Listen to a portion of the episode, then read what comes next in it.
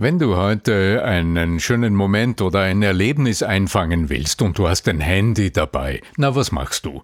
Du drückst auf den Knopf und hast ein Foto gemacht oder im besten Fall ein kurzes Video.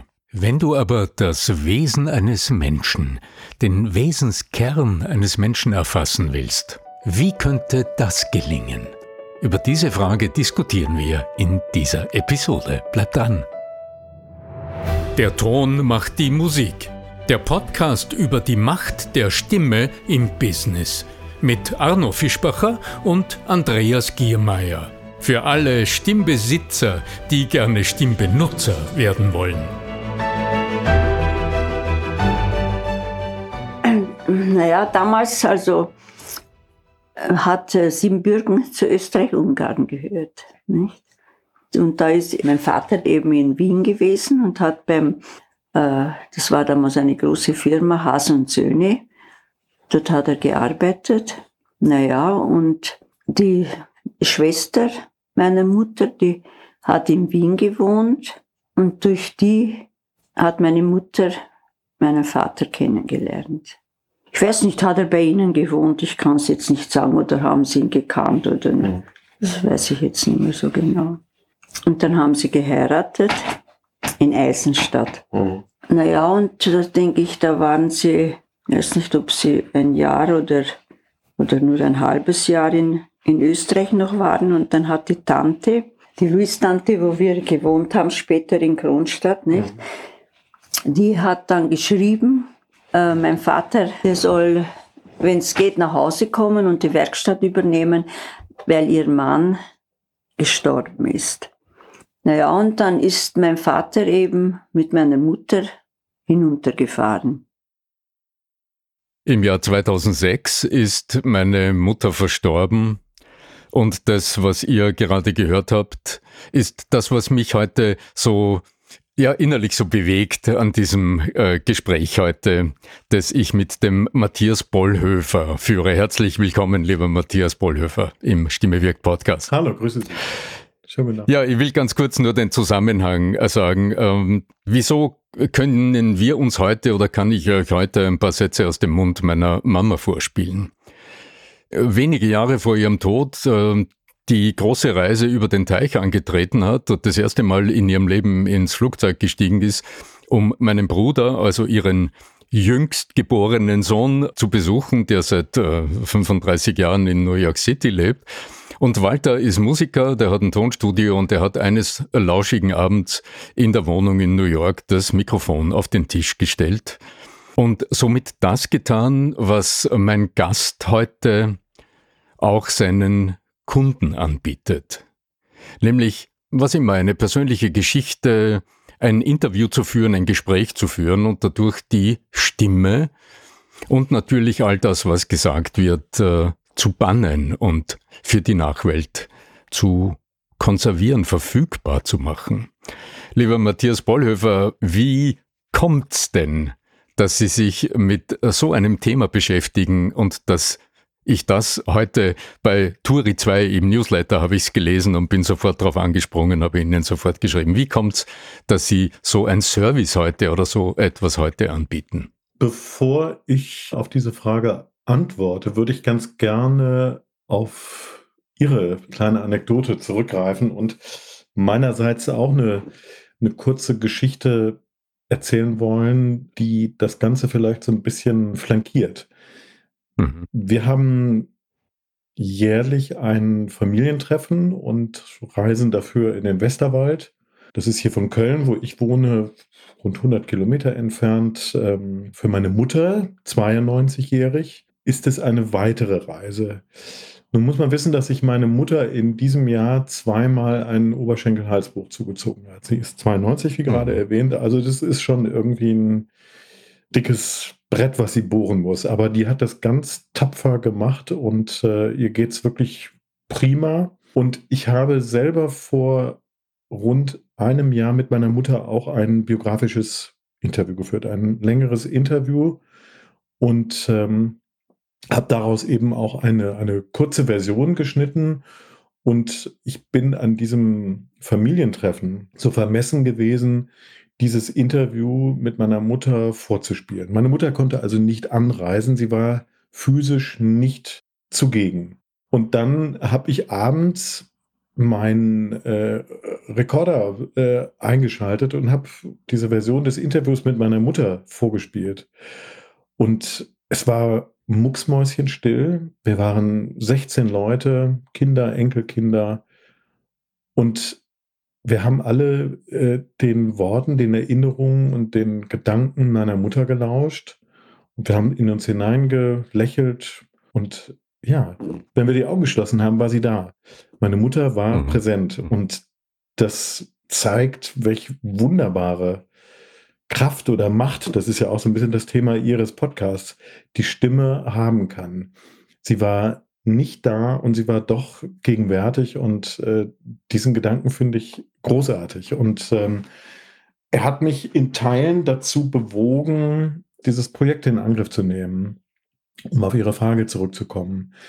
Ich habe eine hohe Affinität schon immer zum Medium Audio gehabt. Ich habe früher als Hörfunkreporter gearbeitet ich bin Sprecher gewesen, also ich habe auch Trailer, TV-Trailer, ich habe Werbefilme, ich habe Dokumentationen vertont und so weiter. Ich habe auch einmal eine berufliche Idee gehabt, in der, sagen wir mal, das Medium Audio eine, auch eine große Rolle gespielt hätte.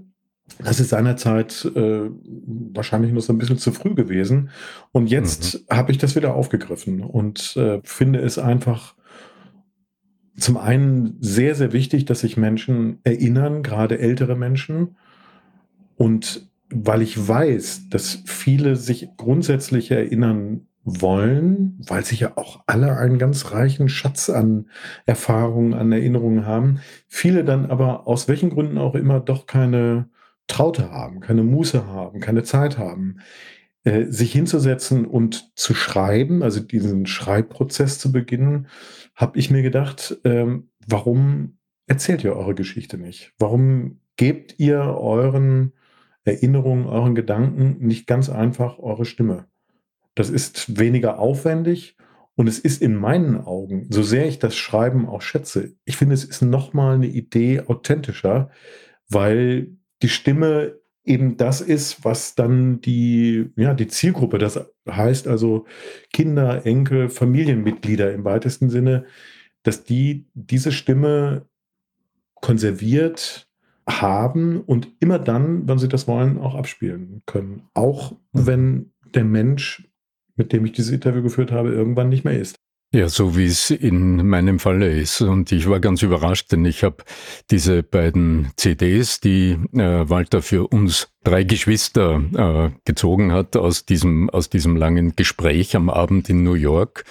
Ich war ganz überrascht, hier Dinge zu hören, die ich nicht wusste.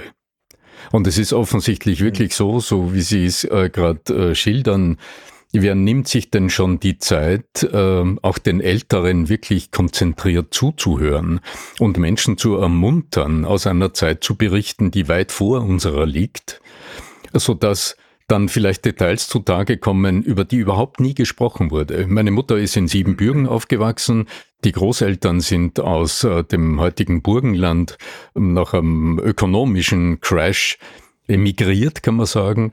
Und ich wusste zwar, dass meine, meine Mutter am Kriegsende mit einer ganzen Schar von deutschsprachigen, also deutschstämmigen Frauen ähm, quasi so als, wie soll man sagen, als, als weiß nicht, da gibt es einen Begriff dafür, dass ein, ein Land, das besiegt ist, dann quasi Geld zahlt dem Sieger. Also anstelle dessen wurden die Mädels äh, in einen Waggon äh, geladen und Richtung Bergwerksarbeit äh, geschickt und die haben dann mit, mit den Hunden, also mit diesen Wägelchen, den Abraum aus dem, aus dem Kohlebergwerk herausgeschaufelt für, für zwei Jahre und in einer abenteuerlichen Art und Weise dann mhm. danach den Weg nach Österreich gefunden.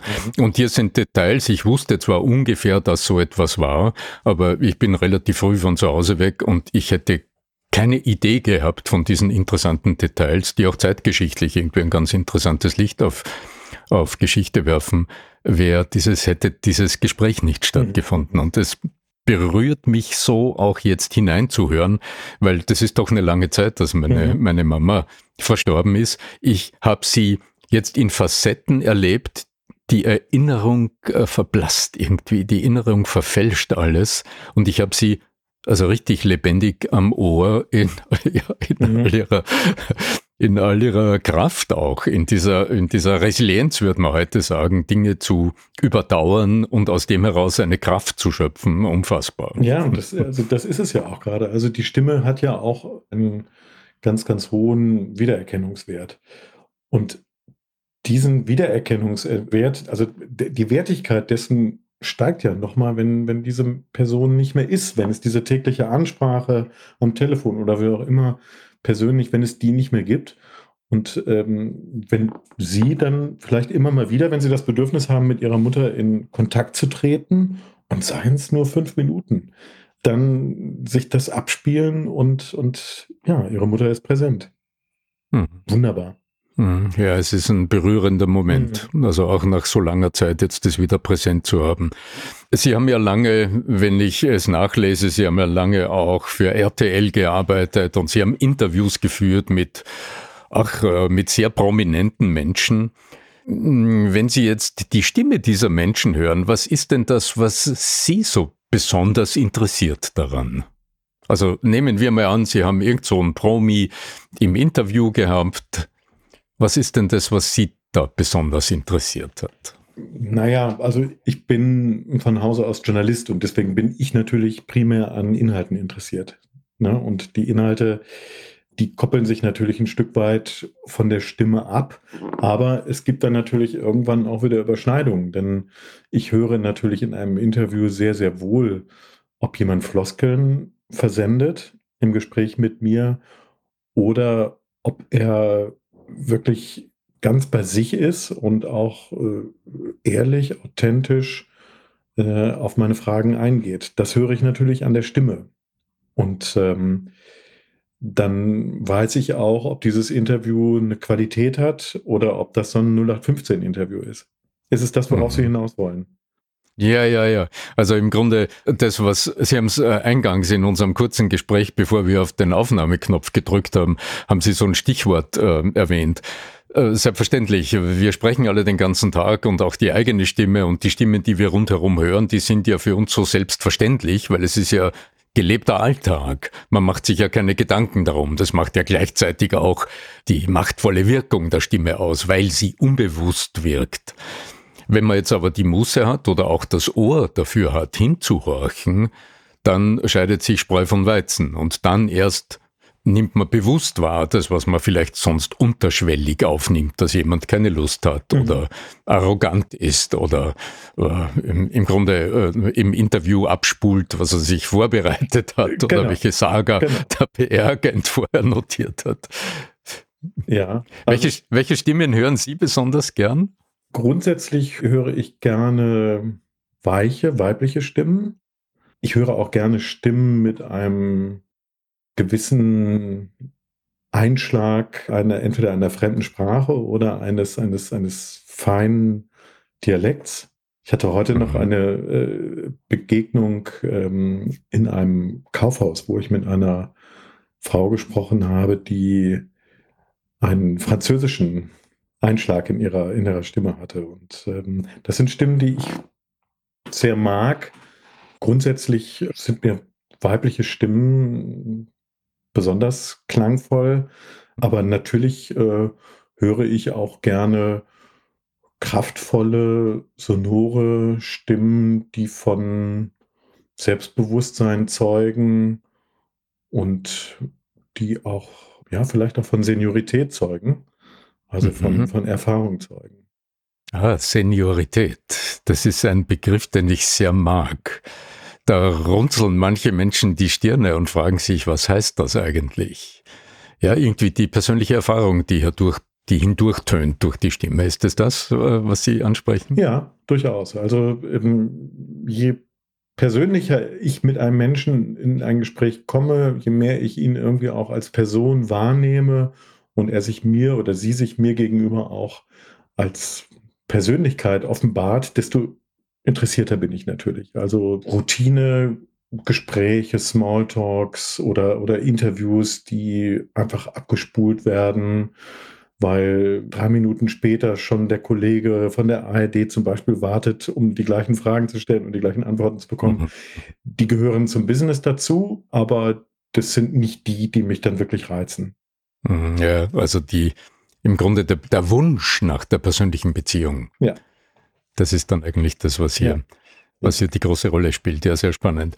Äh, Nochmal zurück äh, zu Audi Bio. Mhm. So heißt ja Ihr Unternehmen. Was genau ist denn das, was Sie da anbieten oder wie funktioniert das? Wie kann ich mir das vorstellen? Wenn ich jetzt so eine Situation habe und ich denke mir, es wäre doch sehr wertvoll, die Stimme eines lieben Menschen ja irgendwie auch für später aufzubewahren. Wie geht das dann? Mein Angebot lautet Audi Bio, das Hörbuch deines Lebens. Das ist äh, die Idee und ähm, nachzulesen übrigens auf ganz schlicht audibio.de.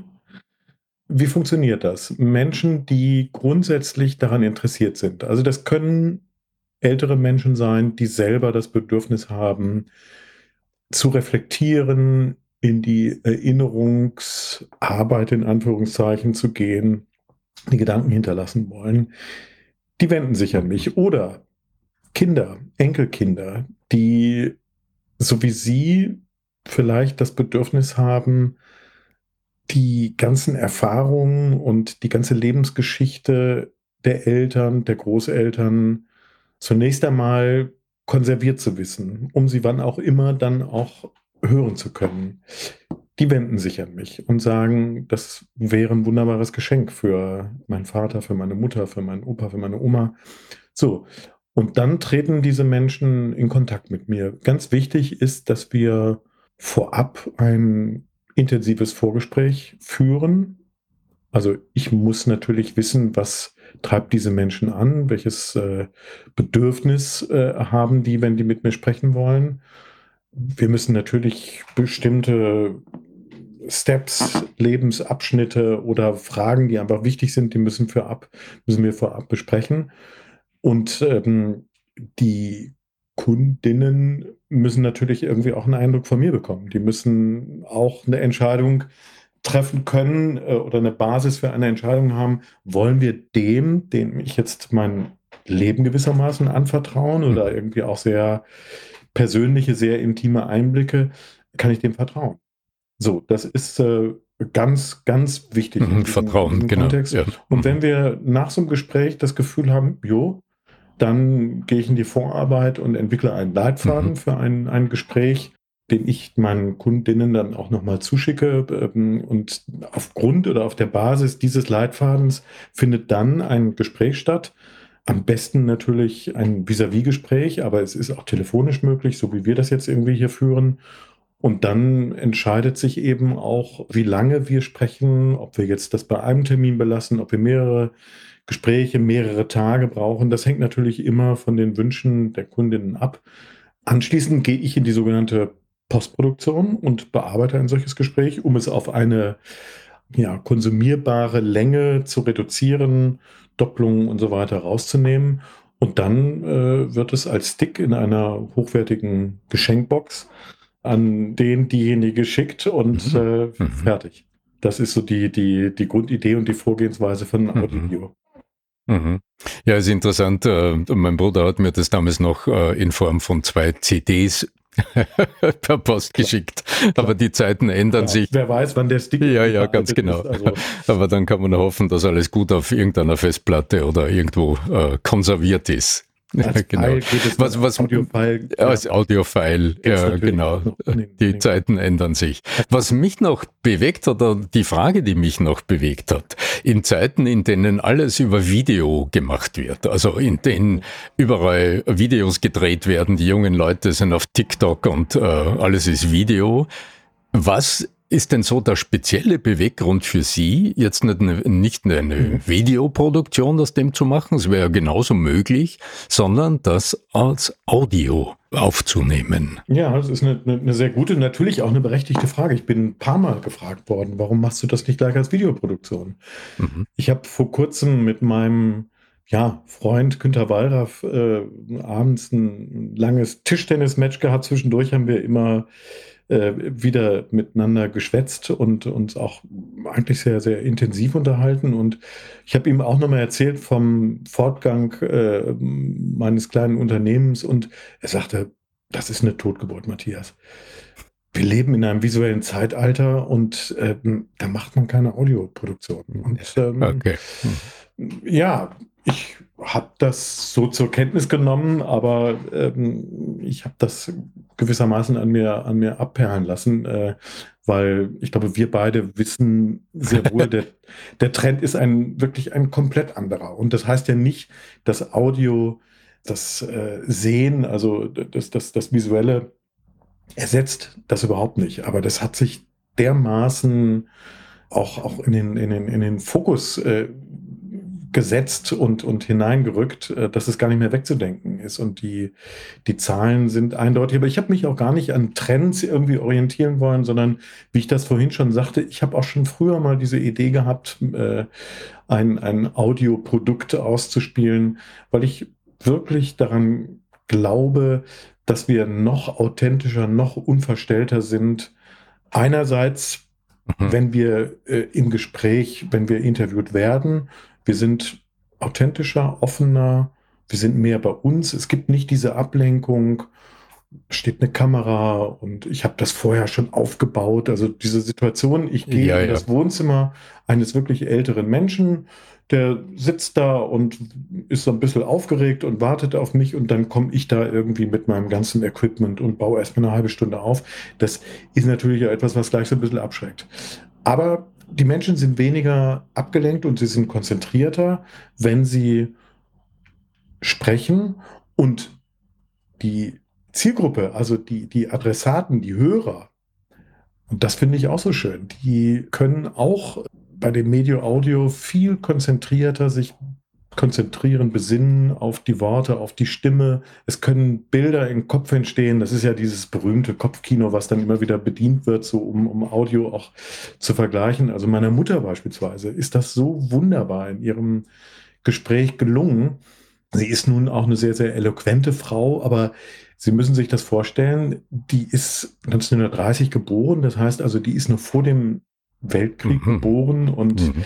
und die nimmt mich in dem Interview uns, also auch meine Geschwister, die Enkelkinder, die nimmt uns mit in, in den Sandkasten ihrer ganz frühen Kindheit, 1936. Ihr Vater musste, musste emigrieren, äh, weil er ein religiöser Sozialist war und die sind in die Einöde geschickt worden. Und dann haben die ihrer Tochter einen, einen Sandkasten gebaut. Und als meine Mutter das erste Mal dann dahin gefahren wurde, dann nimmt sie uns wirklich auf diesen Weg mit in diesen Sandkasten und erklärt mir dann irgendwie im Gespräch, welche Spiele sie mit ihrer Freundin da gemacht hat. Das ist Kopfkino pur und das ist einfach so ein bisschen auch die Magie des Hörens und, und deshalb höre ich mir gerne an, wenn Menschen sagen, ja, wir leben in einem visuellen Zeitpunkt, stimmt, aber wir leben auch in einem, wir leben auch in einem Audio Zeitalter und, und das werden wir uns auch nie nehmen lassen. Dieses ja, ich denke auch, die Zahlen äh, geben Ihnen da ganz sicher recht. Ich erlebe es auch mit dem Podcast, das war mir lange Zeit gar nicht klar, wie viele Menschen einfach während des, fragen Sie mich, Radfahrens, Joggens, während des Autofahrens, während äh, des Bügelns oder der Heimarbeit, der Arbeit zu Hause einfach am Kopfhörer etwas hören, das sie interessiert und dabei voll lauschen und auch über längere Zeit dranbleiben. Und ich denke, das ist der große Unterschied zum Video. Beim Video wäre es ja halt die Formate kurz, macht mhm. drei Minuten Clips maximal, mhm. ja, weil sonst schaut keiner mehr zu. Und beim, bei Audioformaten, also bei so einem Hörbuch oder ja, einem, beim Hörbuch des Lebens kann das ganz anders sein. Man lauscht mhm. auch mal äh, äh ganz neugierig eine Stunde und mhm. ist richtig gespannt, wie es weitergeht. Mhm. Mhm. Äh, auch wenn es nicht chronologisch, äh, auch wenn es nicht chronologisch erzählt ist. Also Nein, mein, meine Mama springt.